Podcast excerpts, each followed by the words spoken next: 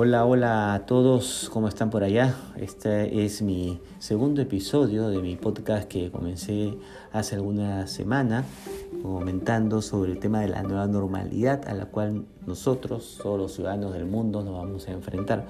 Hoy en esta segunda edición quisiera contarle mi experiencia sobre el dictado de clases, la docencia de forma virtual.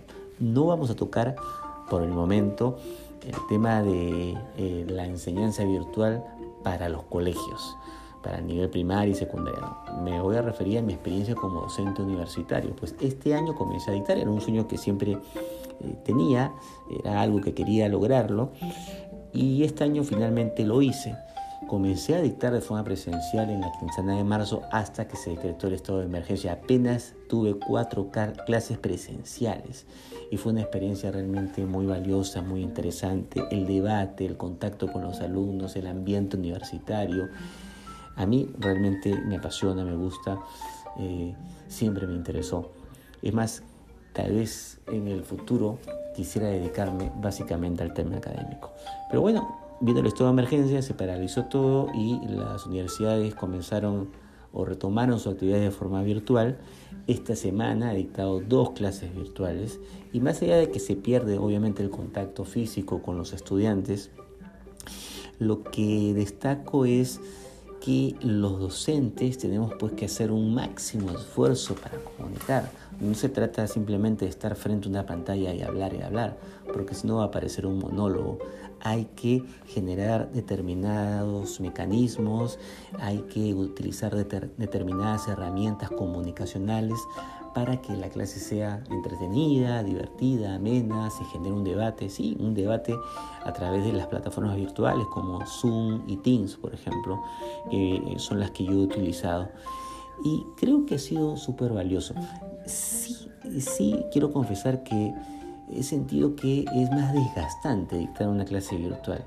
Siento que tienes que hablar mucho, tienes que... Eh, eh, recurrir mucho a la palabra, eh, te dan miedo los vacíos, ¿no? Sientes que no te están escuchando, ¿no? Ese miedo te hace, eh, te anima a hablar más y más y más, a poner muchos ejemplos. es una carrera contra ese miedo, precisamente, el miedo a que todo se quede en silencio. Y creo que una de las herramientas que mejor ha funcionado en estas dos clases han sido los elementos audiovisuales, como videos, por ejemplo. ¿no? Los videos son importantes porque mm, rompen el hielo, em, evitan estos silencios y además generan debate.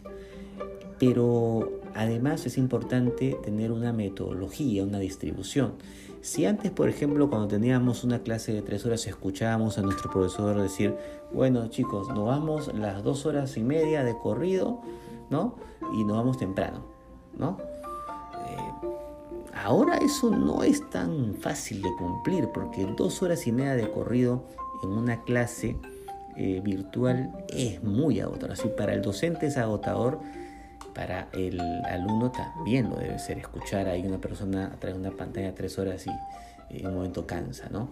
Quiero que hay que aplicar determinadas metodologías que permitan tener un respiro, respiro cada cierto tiempo, como por ejemplo tener un break cada hora o tener un break más o menos importante a la mitad de la clase, ¿no?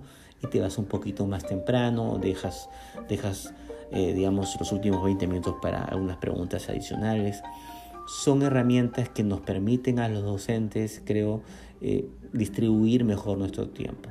Estamos experimentando finalmente y si esta plataforma va a quedar, eh, lamentablemente esto ha llegado tarde al Perú o muchas universidades han adaptado tarde esta metodología porque ya en otros países está muy sumamente avanzado. Si esto llega a quedarse, a quedarse ya para siempre, creo que hay que explotarlo y hay que explotarlo bien. Seguramente van a surgir otras herramientas, otras aplicaciones, otros elementos gráficos que nos permitan sobrellevar de mejor manera las clases virtuales.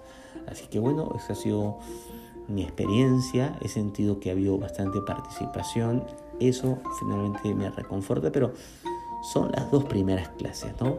Ya les contaré cómo va la mitad del ciclo, cómo va el final, de qué manera eh, los alumnos y las alumnas han recogido esta experiencia eh, que es un reto para todos, ¿no? Para todos eh, ponernos en estas circunstancias eh, que representa pues el estado de emergencia y estas limitaciones de encontrarnos en lugares con muchas personas a la vez.